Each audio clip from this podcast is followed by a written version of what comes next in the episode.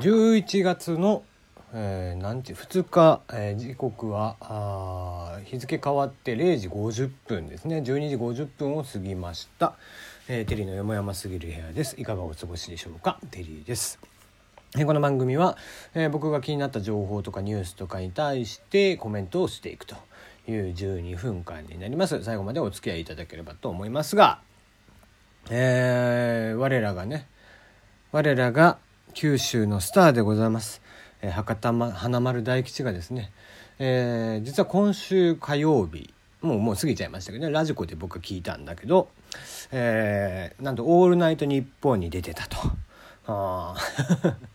嬉しいね嬉しかねやっぱこうなんやろねこう博多もう花台なんかはね、まあ、もう僕なんかもこう九州おった時からもうよう見とったけんね。うん、だけこうやっぱねもう「ザ漫才優勝した時とかもうちょっと泣きそうやったもんね。あれは。うんまあ、そんなね花台がどんどんどんどん人気が出て。まあ人気が出てる中でもこうちゃんとね博多でも番組やりようげんね。決してね地元を捨ててないなという感じなんだけど。えー、まあまあ、えー、なんでその「オールナイトニッポン」に出よったかっていうと結局な星野星野源さんの、えー、オールナイトニッポンが通常火曜日やってると。えー、なのに、えー、星野源さんがお休みでっていうことで、えー、結局、まあ、花大が。まあ、いろいろ理由はあって、理由はその中で話しようと。中で、そのラジオの中で、えー、オールナイトニッポンの中で話しよったけど、えー、まあ、代役として出よったということで。いやちょっと感慨深いものがやっぱあるよね。これはね。だって花台なんてあれよ朝一やってんだからね。うん、だから朝一やっててっていうことはだよあの「オールナイトニッポン」が終わってそのまま NHK でしょきっと。で NHK 終わりで大吉先生なんか特にあのその後 TBS ラジオの玉結びって出てるからあの水曜日の、えー、赤井玉緒さんのね、えー、パートナーのっていうことで。曜日代わりのパートナーの水曜日のパートナーということで大吉先生が出よって。だけんこうもう前の日のだから1時からもうずっとそのままよね。いや体力のあるよねやっぱね。うん芸能人ってやっぱ不規則やもんね。それが大変やなと。まあまあ言うてね、えー、花さんが言ったけどこんな時間まで起きとうことはほとんどないって言うたけどね。うん。まあにしてもよ。だからまあ結局ね朝一が早いけん今。もう前の日でも早う寝よっちゃうねきっとね。うん。ということでもう今日は前編博多弁で行こうかなと。いう。前もね前編博多弁で行こうとしたんやけどもなんかね途中からちょっと治ってしまって、うん。まあ、純粋な博多弁ではないんだけどね、うん、まあまあ、えー、博多なまりで、えー、今日はやっていこうかなと思いますが。えー、昨日スマブラの発表があったんでしょ？うまあまあ僕スマブラやったことないけど、うん、スマブラね毎回面白そうだなと思ってて今回は最後にどんなキャラクターが出てきよんしゃーとかいなって思ってたら、うん、なんとパックンフラワーが出てくると。いやここういうこうなんやろうねその任天堂のセンスがいいよねやっぱね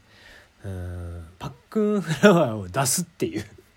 うん、サプライズもサプライズやろっていうね。えー、もうニコニコとかでも発表された時にえらいもう盛り上がりやったみたいだけどね、えー、バックンフラワーもうもう速攻でツイッターのトレンドワード入っとったもんね、えー、やっぱこうなんやろね。その任天堂の人気よね。こういったそのマリオの人気。そう。だけんさこないだよ。こう地元をね歩いとったらもう小学生がおってで小学生がなんだろうね、こうまあ、小学生なんか、小学生の男の子なんかさ、もうなんか、わけのわからん、こう、ストーリーをお互いで組み立てて、それで話をしよっちゃう。ね。で、もう、もう俺なんかもそうやったけど、で、その、なんかね、まあもう冒険者やったんかな。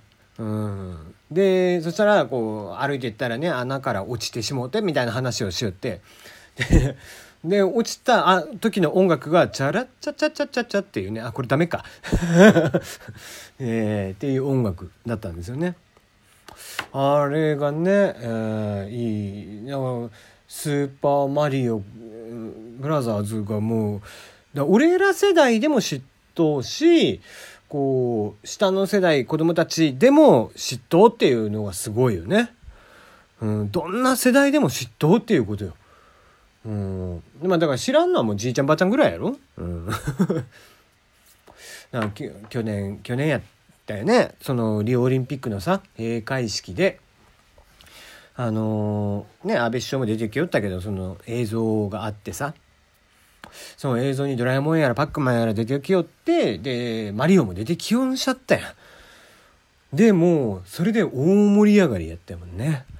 うん、やっぱこう、マリオとかさ、ドラえもんとかって、ドラゴンボールもそうだけど、あの、日本が誇る本当ソフトコンテンツうん、こういったものをねやっぱりこう長くこううまく活用していってもらった方がいいなと思うよね。うん、だから任天堂なんかもこうしてやっぱり一個一個のキャラクターをちゃんとこう愛してあげようけんこうしてやっぱ世界の人たちにこう認めてもらえるなんかもうこうソシャゲの連中なんかさ作っては捨て作っては捨てやん。うんもうそうなったらさキャラクターに愛着もないからねキャラクター増やしまくるわけやんか。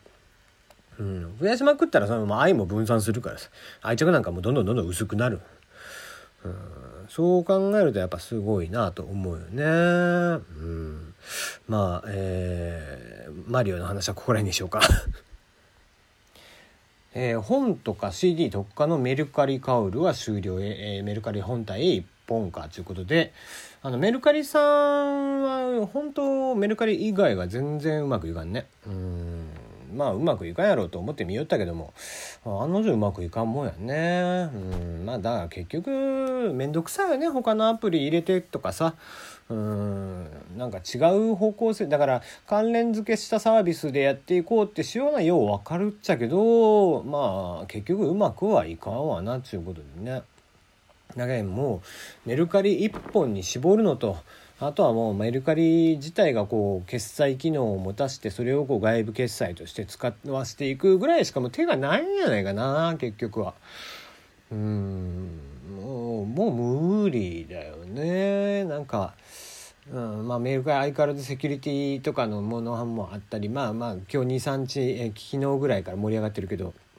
なんや？えー、本人性確認が取れてないからその振り込みをしないって言って売り上げが全部、えー、メルカリ代わりに取られちゃうみたいな話もあって、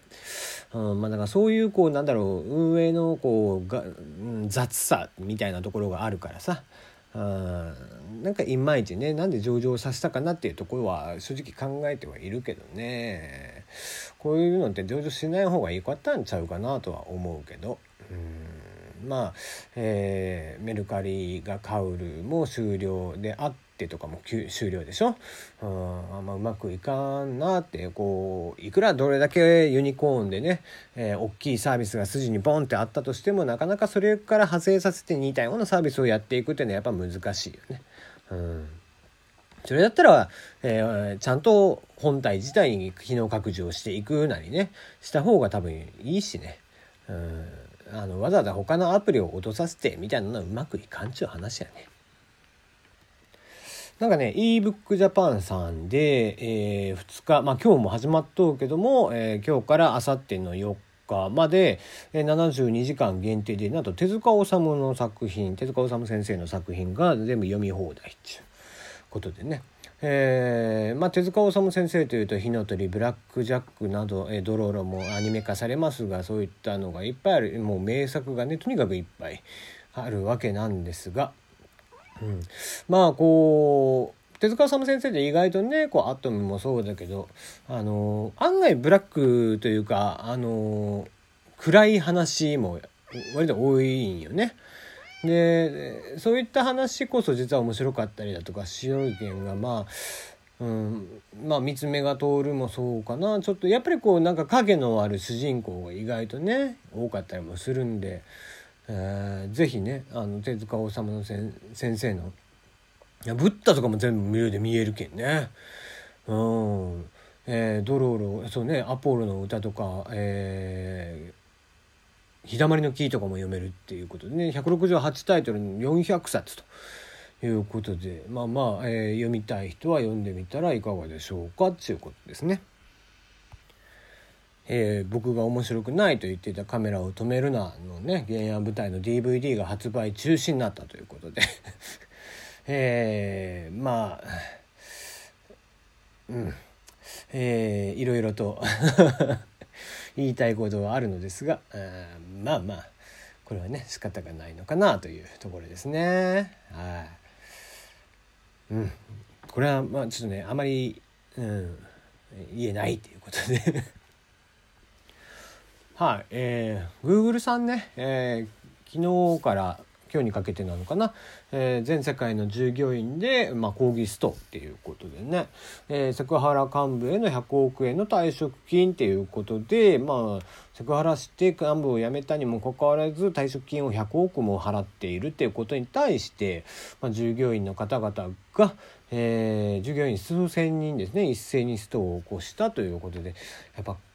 うんあれはね。こう海外の人たちってこういうねこうちゃんと、まあ、自分たちの意思をねあの表現するのがやっぱうまいなっていう気がするよね。日本だとねなかなかこういうふうにはならんわけで。うんなやっぱりね組合があったりだとか、まあ、会社としての自分の立ち位置みたいなことがあってなかなかこういうストみたいなのはせんもんね。うん。俺とかはほら空気読まない。いやとかまあ読めないわけじゃなくて読まないんだけど。だからこう上司にもえらい立てついたりだとかしてね上司から煙たがられるみたいな存在ではあってってしてるけど。うん。まあだからやっぱこうこういうふうにやっぱ行動をねやっぱしていくっていうのが大事かなとは思うよね。そうしないと会社ってやっぱ変わらんし、会社は従業員が全部いなくなったらく、え倒産しますからね。はい。ということでまた明日お会いいたしましょう。